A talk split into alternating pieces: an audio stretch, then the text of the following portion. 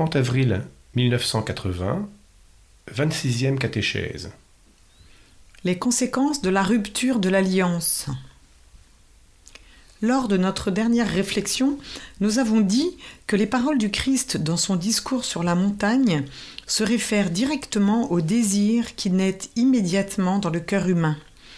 Par contre, indirectement, ces paroles tendent à nous faire comprendre une vérité sur l'homme d'importance universelle. Cette vérité sur l'homme historique, d'importance universelle, vers laquelle nous orientent les paroles du Christ que nous rapporte Matthieu au chapitre 5, versets 27-28, il semble qu'elle soit exprimée dans la doctrine biblique sur la triple concupiscence. Nous nous référons ici à l'énoncé concis de Saint Jean dans sa première épître.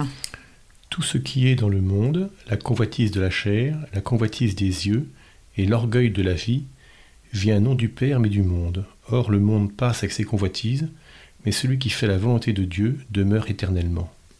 Pour comprendre ces paroles, il faut évidemment tenir bien compte du contexte dans lequel elles sont insérées, c'est-à-dire tout le contexte de la théologie johannique, au sujet de laquelle il a été abondamment écrit. Toutefois, ces mêmes paroles s'insèrent simultanément dans tout le contexte de la Bible. Elles appartiennent au complexe de la vérité révélée sur l'homme, et elles sont importantes pour la théologie du corps.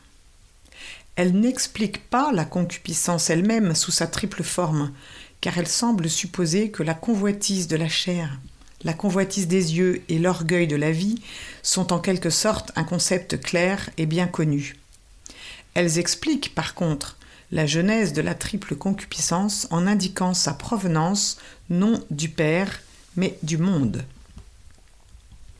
La convoitise de la chair et avec elle la convoitise des yeux et l'orgueil de la vie sont dans le monde, et ils viennent du monde, non comme un fruit du mystère de la création, mais comme fruit, dans le cœur de l'homme, de l'arbre de la connaissance du bien et du mal. Ce qui fructifie dans la triple concupiscence, ce n'est pas le monde que Dieu a créé pour l'homme, un monde dont la bonté fondamentale nous est révélée par Genèse chapitre 1, où nous avons lu plusieurs fois que Dieu vit que, c'était une bonne chose, que c'était une chose très bonne. Ce qui fructifie dans la triple concupiscence, ce n'est pas le monde que Dieu a créé pour l'homme, un monde dont la bonté fondamentale nous est révélée par Genèse au chapitre 1, où nous avons lu plusieurs fois que Dieu vit que c'était une bonne chose, que c'était une chose très bonne. Dans la triple concupiscence fructifie au contraire la rupture de la première alliance avec le Créateur, avec Dieu Elohim, avec Dieu Yahvé. Cette alliance fut rompue dans le cœur de l'homme il serait nécessaire de procéder ici à une soigneuse analyse des événements décrits dans la Genèse au chapitre 3, versets 1 et 6.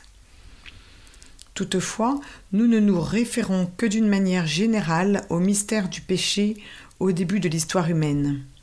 En fait, ce n'est que comme conséquence du péché, comme fruit de la rupture de l'alliance avec Dieu dans le cœur humain, au plus intime de l'homme, que le monde du livre de la Genèse est devenu le monde des paroles johanniques, lieu et source de concupiscence. Ainsi donc, l'énoncé selon lequel la concupiscence vient non pas du Père mais du monde semble nous orienter encore une fois vers l'origine biblique. La genèse de la triple concupiscence présentée par Jean trouve dans cette origine sa première et fondamentale élucidation, une explication qui est essentielle pour la théologie du corps. Pour comprendre cette vérité d'importance universelle sur l'homme historique contenue dans les paroles que le Christ a prononcées dans son discours sur la montagne, nous devons encore une fois retourner au livre de la Genèse, nous arrêter encore une fois au seuil de la révélation de l'homme historique. Ceci est d'autant plus nécessaire que le seuil de l'histoire du salut se révèle en même temps seuil d'authentiques expériences humaines, comme nous pourrons le constater au cours des analyses suivantes. les mêmes significations fondamentales que celles que nous avons tirées de nos précédentes analyses s'y retrouveront en tant qu'élément constitutif d'une anthropologie adéquate et d'un profond substrat de la théologie du corps. On peut aussi se demander s'il est licite de transférer les contenus caractéristiques de la théologie joannique insérés dans l'ensemble de sa première épître, notamment en chapitre 2, euh, versets 15-16, sur le terrain du discours sur la montagne selon Saint Matthieu, et précisément de l'affirmation du Christ tirée de Matthieu chapitre 5, versets 27-28. Vous avez appris qu'il a été dit, tu ne commettras pas l'adultère. Eh bien moi je vous dis, quiconque regarde une femme pour la désirer a déjà commis dans son cœur l'adultère avec elle. Nous reprendrons plus d'une fois ce sujet, ce qui ne nous empêche pas de nous référer dès à présent au contexte biblique général, à l'ensemble de la vérité sur l'homme qui s'y trouve révélée et exprimée. C'est précisément au nom de cette vérité que nous tâchons de comprendre à fond L'homme dont le Christ parle dans le texte de Matthieu au chapitre 5, versets 27-28, c'est-à-dire l'homme qui regarde la femme pour la désirer. Un tel regard ne s'explique-t-il pas, en définitive, par le fait que l'homme est précisément un homme de désir, au sens de la première épître de Saint Jean, ou plutôt que tous deux, l'homme qui regarde pour désirer et la femme qui est l'objet de ce regard, sont compris dans la dimension de la triple concupiscence qui vient non du Père, mais du monde. Il faut donc comprendre ce qu'est cette concupiscence, ou plutôt qui est cet homme de désir, afin de découvrir le sens profond des paroles du Christ, selon Matthieu chapitre 5, versets 27-28, et pour expliquer ce que signifie leur référence au cœur humain, extrêmement importante pour la théologie du corps. Retournons maintenant au récit yaviste, où le même être humain, homme et femme, apparaît au début comme homme à l'innocence originelle, avant le péché originel, puis comme celui qui a perdu cette innocence en rompant l'alliance originelle avec son Créateur. Nous n'entendons pas faire ici une analyse complète de la tentation et du péché selon le texte même de la Genèse au chapitre 3 versets 1 à 5, la doctrine de l'Église et la théologie qui en découlent. Il convient simplement d'observer que la description biblique elle-même semble mettre particulièrement en évidence le moment clé où le don est mis en doute dans le cœur de l'homme. L'homme qui cueille le fruit de l'arbre de la connaissance du bien et du mal fait au même moment un choix fondamental, et il l'actualise contre la volonté du Créateur, Dieu Yahvé, en accueillant les motivations que lui suggère le tentateur. En fait, vous ne mourrez pas. Mais Dieu sait que le jour où vous en mangerez, vos yeux se décileront et vous serez comme Dieu, connaissant le bien et le mal. Selon d'anciennes traductions, vous serez comme des dieux, connaissant le bien et le mal. Il ressort de ces motivations qu'elles mettent nettement en doute le don et l'amour, dont la création tire son origine en tant que donation.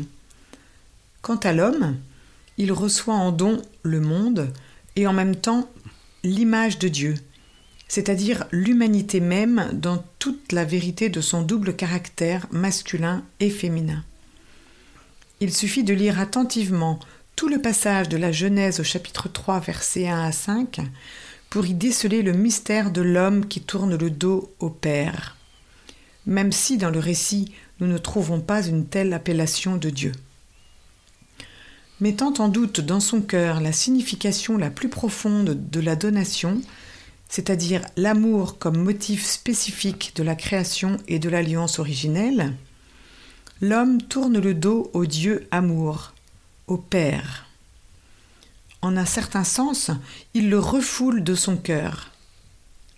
Simultanément donc, il détache son cœur et pour ainsi dire le coupe de ce qui vient du Père.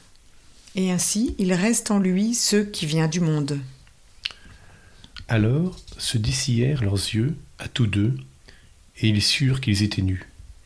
Ils cousirent donc des feuilles de figuier et se firent des ceintures.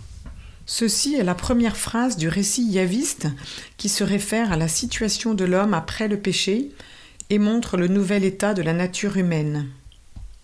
Cette phrase ne suggère-t-elle pas également le début de la concupiscence dans le cœur de l'homme?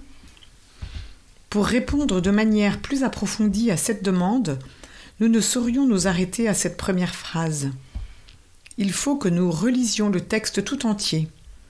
Il vaut la peine, toutefois, de rappeler ce que nous avons dit dans les premières analyses au sujet de la honte comme expérience de la frontière. Le livre de la Genèse se réfère à cette expérience pour établir la frontière régnant entre l'état d'innocence originelle et l'état de pécheur de l'homme à l'origine même. Alors que la Genèse au chapitre 2, verset 25, souligne qu'ils étaient nus et n'en avaient point honte, la Genèse au chapitre 3, verset 6 parle explicitement de la naissance de la honte en relation avec le péché. Cette honte est quasi la première source de l'apparition manifeste dans l'homme, en tous deux, homme et femme, de ce qui vient non du Père, mais du monde.